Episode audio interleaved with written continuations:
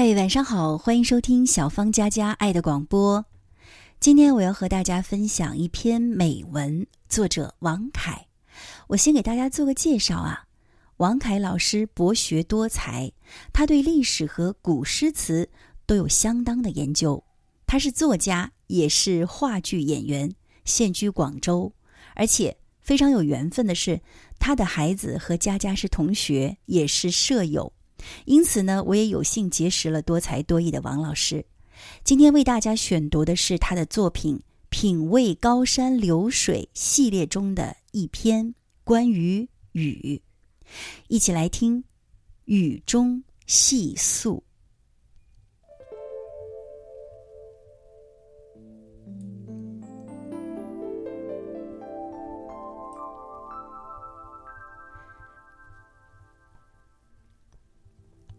要从所有的感伤意象中捏出一个最优美、最典型的意象，最容易想到的，就是雨。现代诗人戴望舒被人称为“雨巷诗人”。那一首撑着油纸伞，独自彷徨在悠长、悠长又寂寥的雨巷。雨巷之所以有令人心醉的美，正是这个雨巷的存在，古老的没有尽头，完全由中国古典文化组成的一个雨世界。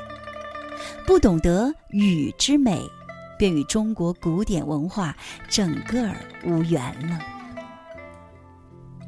中国诗的襁褓年代就已经歌咏雨了，如殷商的卜辞。已经有“其自东来雨，其自西来雨，其自北来雨，其自南来雨”。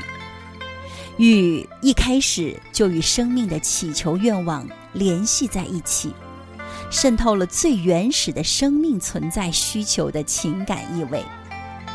到了《诗经》，远树的征人不断唱着：“我自来东。”淋雨启蒙，今我来思，雨雪霏霏。人们已经自觉地用雨来表达生命的悲哀、感伤至极。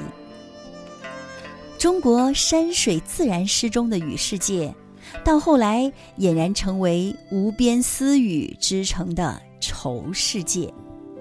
唐代诗人刘禹锡诗云。巫峡苍苍烟雨时，清猿啼在最高枝。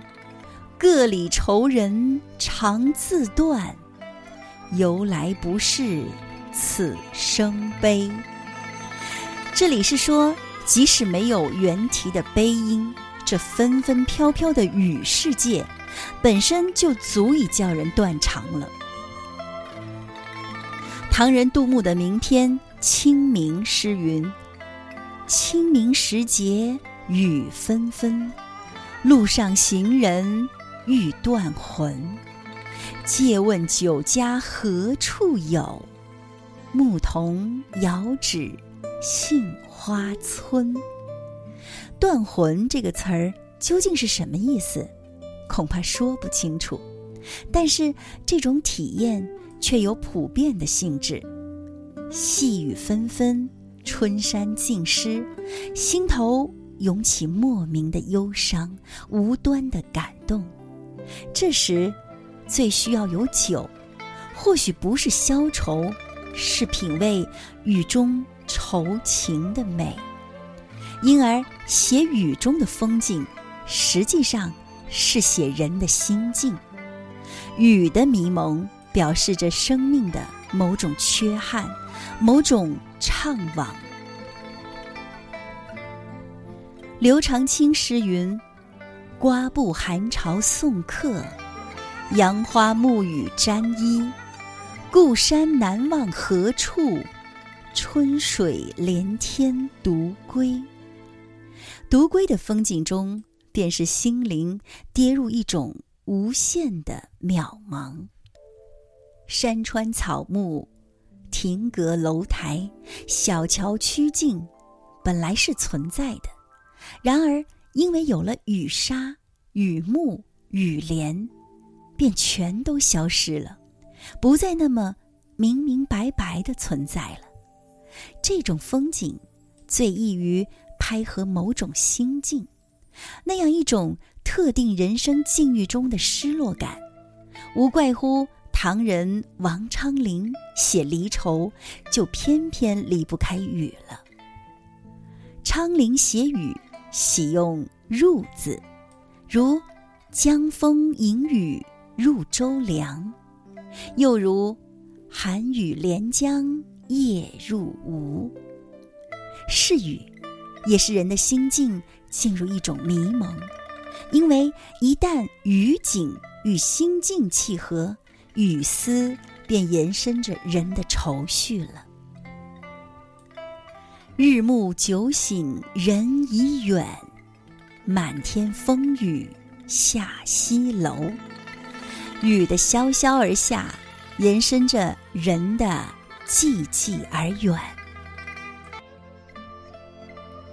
登台北望烟雨深，回身气象聊天月。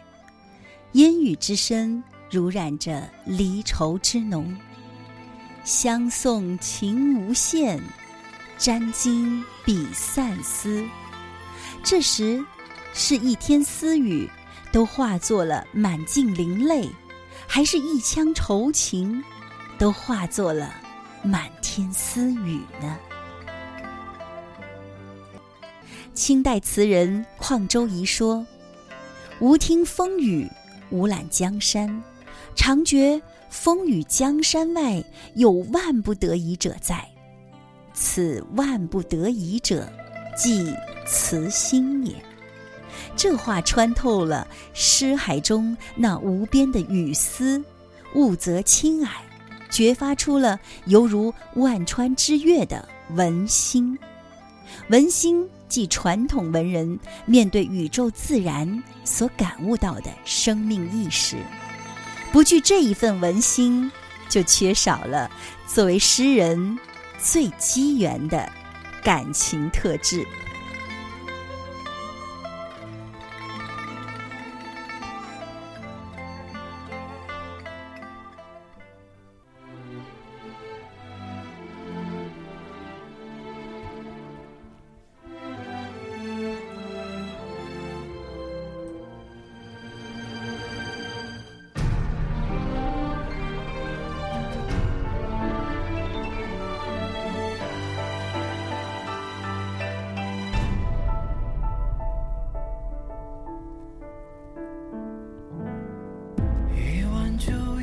非常感谢王凯老师的美文。中国的文化博大精深，就一个“雨”字都有那么多美的诗句，真是让人赏心悦目啊！在节目的最后，我选了一首带有古风的歌曲，我个人觉得还是蛮好听的。一起来听孙子涵的《长安城外的夜》。今晚就是这样，我是小芳，在广州向您说一声晚安。